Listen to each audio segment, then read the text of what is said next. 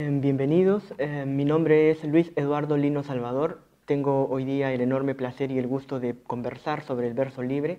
Agradezco enormemente a la Red Literaria Peruana esta invitación y por supuesto este espacio para poder compartir algunas de las ideas que tengo preparadas para el día de hoy. Lo que básicamente deseo hacer es entrar a lo que significa el verso libre, sus características, un poco de historia respecto de lo que significó y significa aún el verso libre para la poesía mundial, porque no es un fenómeno regional ni continental, es, mundial. Y por supuesto, ¿por qué no hablar también de lo que es el verso libre en el proceso de formación de la poesía peruana? Para empezar, creo que si la mayoría de nosotros vamos a una librería a adquirir un, texto, un poemario, lo primero que quizás podemos encontrarnos es a un libro conformado por versos libres. Es casi casi en la actualidad muy natural, muy propio encontrar poemarios que utilicen siempre el verso librismo, con una naturalidad que por supuesto a nadie asombraría. Pero el verso libre en sus, inicios, en sus orígenes, tuvo por supuesto un carácter rupturista el verso libre cuando aparece, cuando surge, siempre llamó la atención, inevitablemente llamó la atención, porque empezó a cuestionar inmediatamente un aspecto fundamental, la naturaleza propia del verso. ¿Es acaso esa naturaleza del verso ser específicamente un verso de naturaleza medida, un verso métrico, un verso que tenga que obedecer al rigor de los acentos o a determinada medida silábica? ¿Es que acaso ese verso quizás le quitaba, entre comillas, libertad al artista? Es interesante observar ese conjunto de pequeñas reflexiones porque va a ser en ese marco en el cual va a surgir el verso libre. Continuando con este, este repaso histórico, el verso libre se considera a partir del simbolismo francés, fines del siglo XIX, y evidentemente su consolidación y arraigo será en el siglo XX, para ser más exactos, en el contexto de las vanguardias históricas. Pero lo interesante es que formas de verso libre, entre comillas, o formas irregulares de cómo escribir el verso se daban desde épocas, desde épocas de la Edad Media. Es interesante ver que esa irregularidad en la actualidad no se podría considerar como verso libre, por más que utilizara, si queremos basarnos únicamente en la cuestión de la medida silábica, no necesariamente podríamos llamarlo verso libre, a pesar de esa irregularidad. Es interesante observar esto porque justamente en el caso de la poesía española, esa irregularidad o, esa, o, esas, o ese juego del propio poeta de utilizar versos de distinta medida silábica, la ha tenido desde tiempos pues inmemoriales, medievales. Una de las características del verso, del verso español es esa tendencia a la irregularidad, pero no por ello vamos a creer que un texto escrito pues en la época medieval o que forma parte, por decirlo así, de manifestaciones propias de la poesía popular oral, va a tener la conciencia de verso libre. ¿Qué es el verso libre en este recorrido histórico?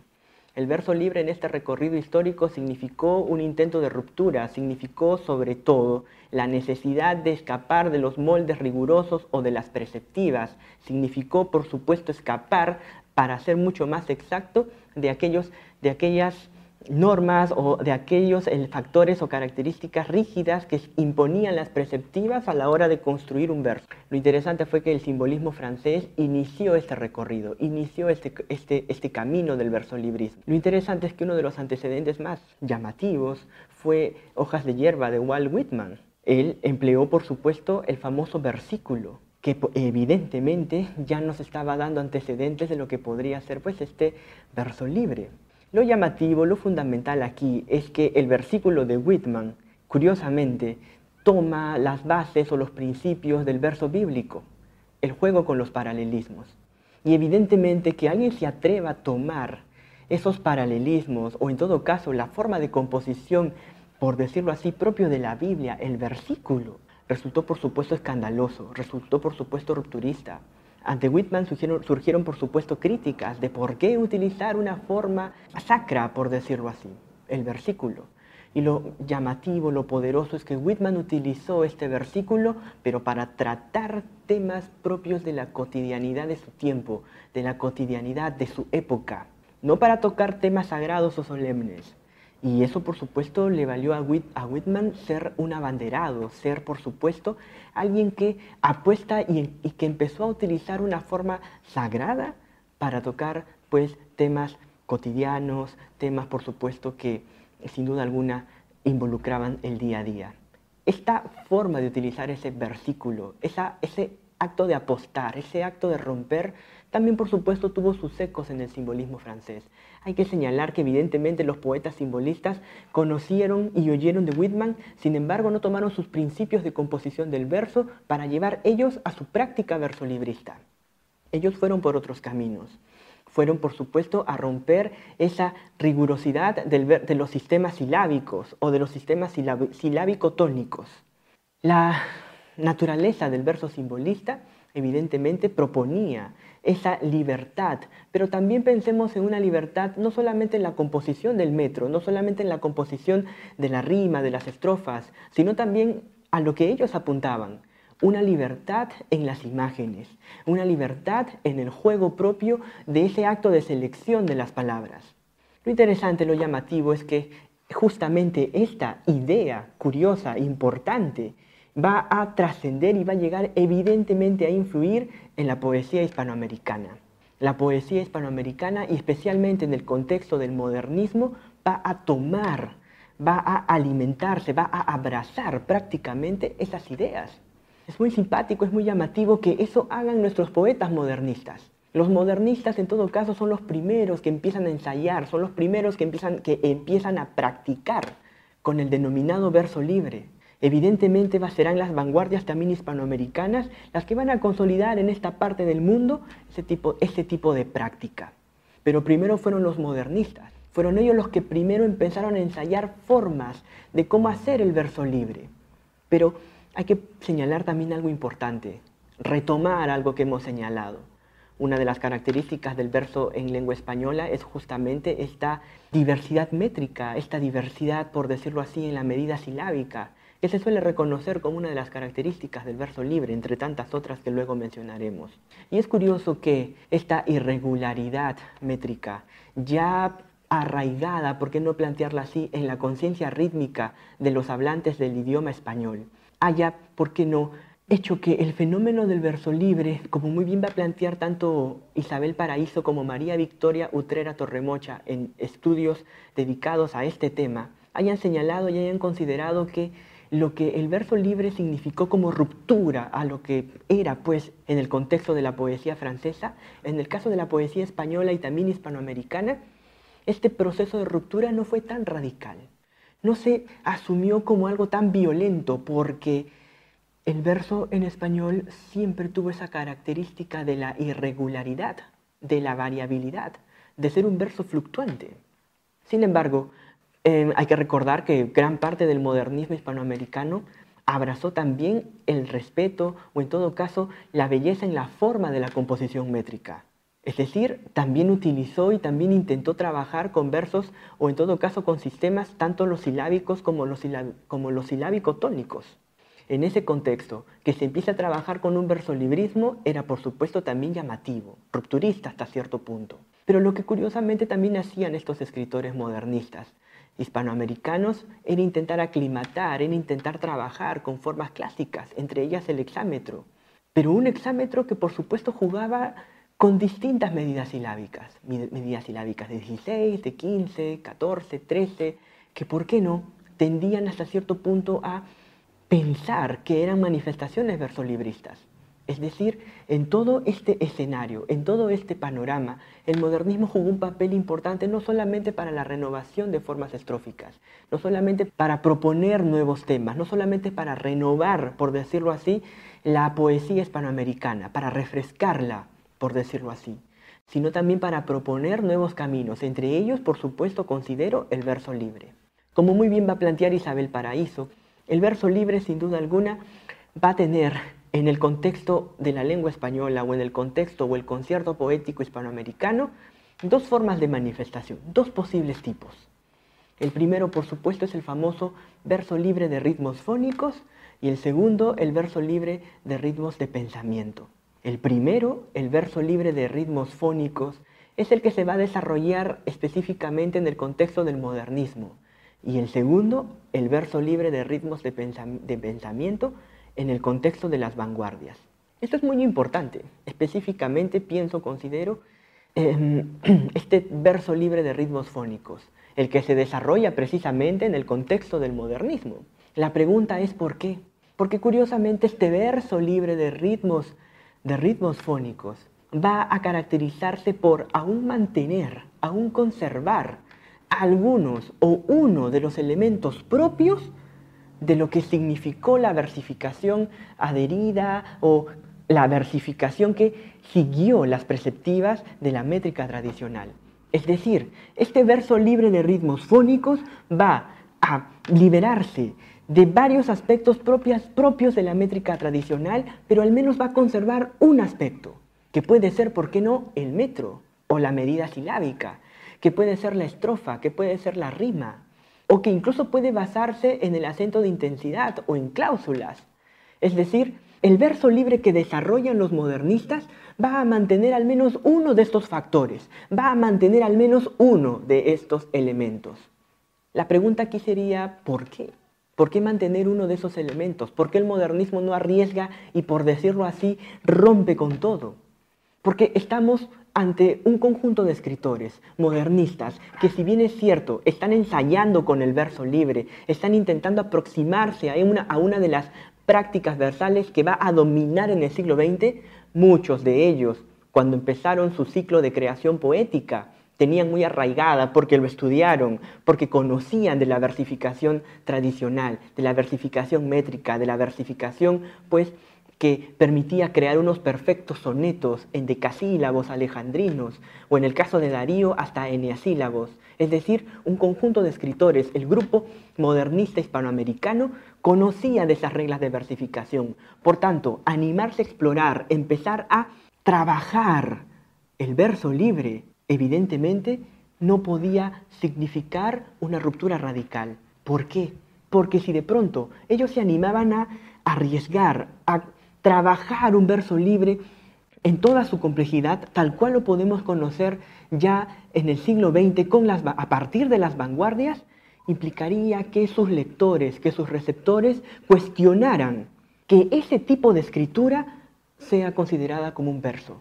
Por tanto, para no escapar, por decirlo así, de los límites que podían definirlo, que podían considerarlo como verso, ellos mantuvieron un elemento, mantuvieron un elemento, que bien podía ser la rima, como lo que plantea la, maestra Isabel Paraíso, el famoso verso rimado libre en su nueva terminología, o también un verso libre que buscaba jugar con las cláusulas, que buscaba jugar con las cláusulas, un verso hasta cierto punto pues atípico y que se considera pues en la terminología de Isabel Paraíso como el famoso verso de, de cláusulas libre, que lo podríamos encontrar en el famoso y clásico poema nocturno del gran José Asunción Silva, y otro que también exploró este tipo de versificación de cláusulas libre es el peruano pues José Santos Chocano. Es decir, este conjunto de escritores modernistas va abriendo camino a la modalidad del verso libre,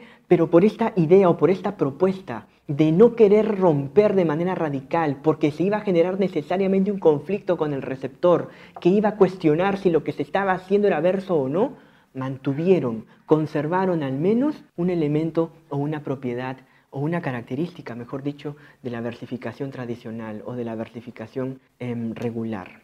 En el contexto hispanoamericano se considera a Ricardo Jaimes Freire como el introductor del verso libre, o para ser más exactos, que con él empieza a trabajarse y desarrollarse el verso libre, especialmente en el poemario Castalia Bárbara del año 1899. Asimismo, en Ricardo Jaimes Freire publicó Leyes de Versificación Castellana y en ese manual de versificación, que más bien puede adquirir fácilmente el concepto o adquirir la naturaleza de un libro de teoría de la versificación. Ricardo Jaimes Freire en el décimo capítulo le dedica, le dedica ese décimo capítulo a desarrollar su propia teoría del verso libre. Esto resulta, por supuesto, sumamente importante, sumamente relevante. Es decir, los orígenes del verso libre, la, en Hispanoamérica, lo podemos encontrar, por supuesto, en el modernismo hispanoamericano. Este movimiento, esta ¿por qué no permitirme esta, esta idea, esta corriente literaria resulta fundamental para esa renovación y modernización? Y el verso libre, por supuesto, estuvo en la agenda de este grupo de escritores. ¿Qué ocurre en el caso peruano? ¿Qué se desarrolla? ¿Qué encontramos en el caso de la, de la, de la literatura peruana, de la poesía peruana? ¿Cuándo empieza a practicarse un verso libre en el Perú?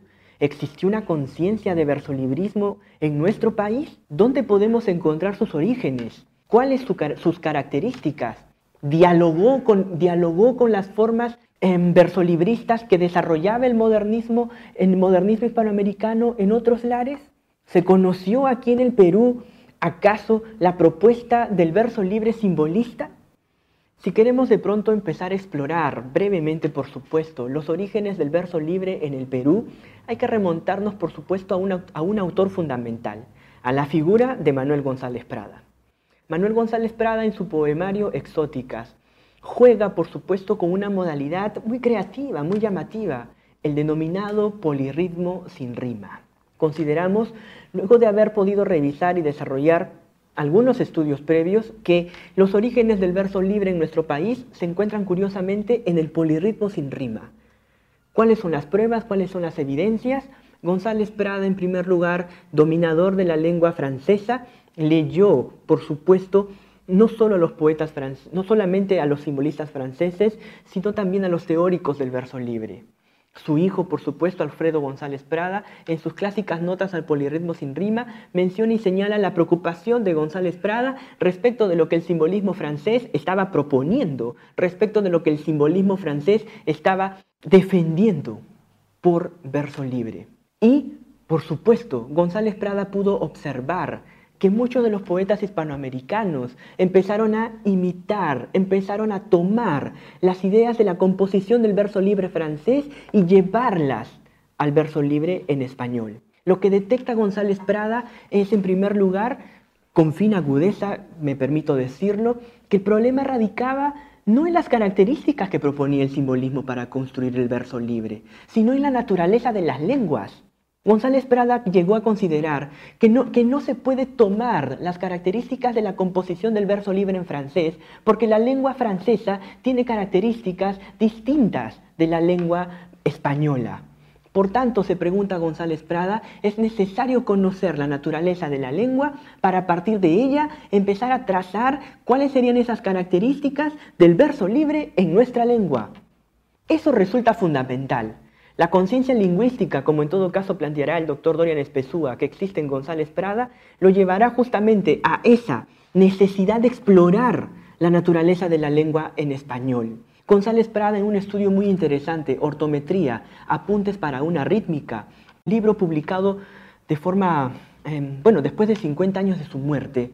Allí elaborará todo un tratado, incompleto por supuesto, sobre versificación y nos puede dar allí también las pautas, las claves de lo que será su polirritmo sin rima. Si bien es cierto en la ortometría González Prada no menciona, no trabaja eh, de manera específica el polirritmo sin rima, sí nos da la base de lo que luego él utilizará y empleará para la composición de sus polirritmos. Evidentemente González Prada va a defender y va a plantear que la naturaleza, que la naturaleza del idioma español o del verso en español es por supuesto el acento de intensidad.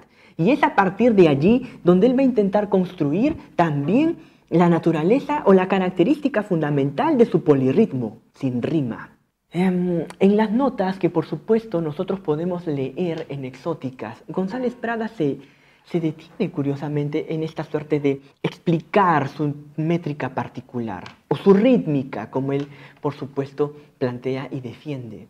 Si analizamos de manera detenida los 26 polirritmos que están presentes en el poemario de Exóticas, podemos llegar a plantear de manera inicial tres ideas. En primer lugar, González Prada tiende a trabajar muchísimo con un verso que oscila entre las, en el polirritmo sin rima entre las 12, 13 sílabas métricas hasta las 17 sílabas métricas. Es interesante observar cómo González Prada en el polirritmo tiende muchísimo a trabajar con versos impares. Eso no significa que, no tengamos polirritmos sin rimas donde trabajen con sílabas, perdón, con medidas silábicas pares. Por supuesto están presentes, pero estas son pues en un número menor. Otra de las características de este polirritmo sin rima es que, curiosamente, González Prada lo intentará aproximar o consideramos que se aproximaría esta noción de verso libre porque existirá libertad en esa variación o en esa, o en esa fluctuación de la medida silábica que presentábamos en la primera característica o en el primer punto y señalará que esa idea es que esa fluctuación es, por supuesto, natural. Sin embargo, donde el poeta, el artista o el escritor no podrá ser, entre comillas, libre, será en ese juego de los acentos, que como hemos señalado, él va a plantearlo como fundamental, como medular. Y es justamente a partir de este juego o de mantener la dinámica de los acentos de intensidad o de los tiempos marcados, donde él va a encontrar, curiosamente, la base de su polirritmo. Y he ahí la segunda característica. Esos, los orígenes de ese verso libre en nuestro país, a partir de González Prada, radicaría en la libertad de esa disposición de los acentos y en esa libertad combinatoria de las cláusulas que conforman ese polirritmo sin rima.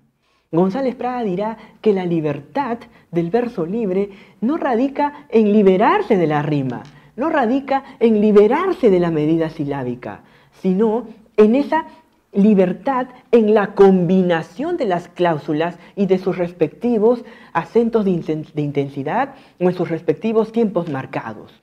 Una de las terceras características que podemos encontrar, por supuesto, en el verso libre o en el polirritmo sin rima de Manuel González Prada es específicamente, por supuesto, este juego con los paralelismos. González Prada va a trabajar con determinadas características anafóricas que son propias de un paralelismo que ya lo vamos a encontrar, más bien en un verso libre de imágenes o de pensamiento. Así que en esta, preguntándonos, por supuesto, en estos orígenes del verso libre en el Perú, podemos evidentemente centrarnos en la figura de González Prada y en la modalidad del el polirritmo sin rima.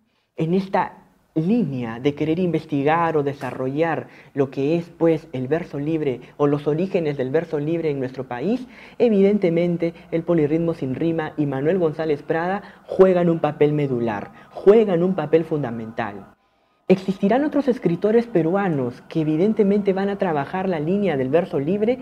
Por supuesto, ya lo habíamos señalado en nuestro, en nuestro pequeño resumen histórico, la presencia de José Santos Chocano con este denominado verso Em, verso de cláusulas libre.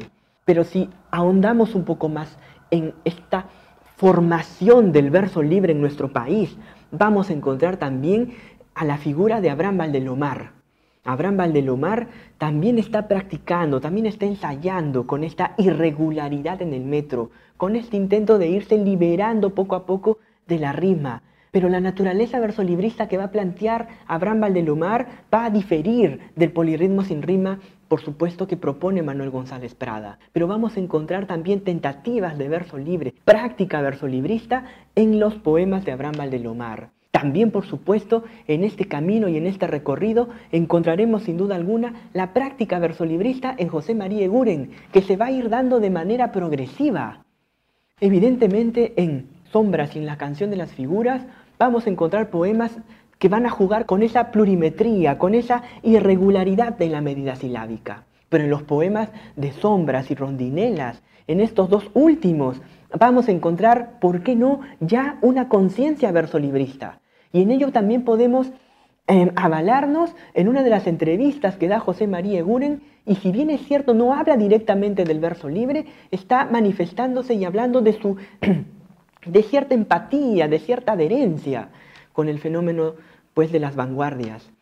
Y uno de los poemas interesantes o llamativos de José María Eguren es Canción Cubista, que evidentemente emplea, ¿por no?, términos que formarían parte de lo que es pues, la, poética, la poética cubista, pero también está presente esa irregularidad métrica, esa irregularidad, esa, esa tentativa de practicar el verso libre.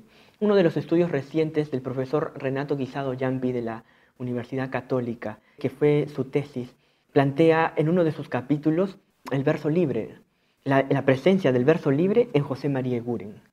César Vallejo evidentemente juega con el verso libre, practica el verso libre, pero ese verso libre en los, en los últimos trabajos que estamos desarrollando ya está presente también en los heraldos negros.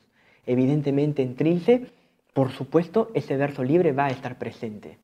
Otro de los escritores, evidentemente, es Alberto Hidalgo. Aún no hemos podido explorar las cuestiones versolibristas en Alberto Hidalgo, pero un autor que nos llama muchísimo para estudiar y que ya hemos iniciado ello, esas, esas iniciales investigaciones o revisiones, es por supuesto Juan Parra del Riego y sus polirritmos, que por supuesto estudios nuevos o estudios futuros nos permitirán vincularlo, nos permitirán ver las similitudes, las diferencias con aquel polirritmo sin rima que practicó Manuel González Prada, para ver si existen filiaciones o a qué cosa llama polirritmo el gran Juan Parra del Riego, em, a qué llama, qué características tiene.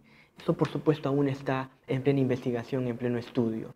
Yo quiero agradecerles a, ustedes por estar allí em, observando este video y evidentemente extender mi agradecimiento a la red literaria peruana por esta invitación y que estas ideas o estas nociones de verso libre puedan, puedan servir, puedan contribuir. Si alguien de pronto busca una definición de verso libre, pues la definición de verso libre es sumamente difícil. Si de pronto queremos una definición concretamente, me permitiré citar al gran Oldrich Pielich, Pielich plantea evidentemente que un verso libre es el tipo de verso en el cual el número de elementos que producen impulso métrico y obedecen a norma está reducida al mínimo.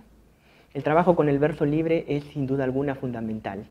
Muchos escritores en el siglo XX lo emplean y evidentemente aquel que de pronto se esté iniciando en la escritura poética quizás se sienta mucho más cercano al verso libre.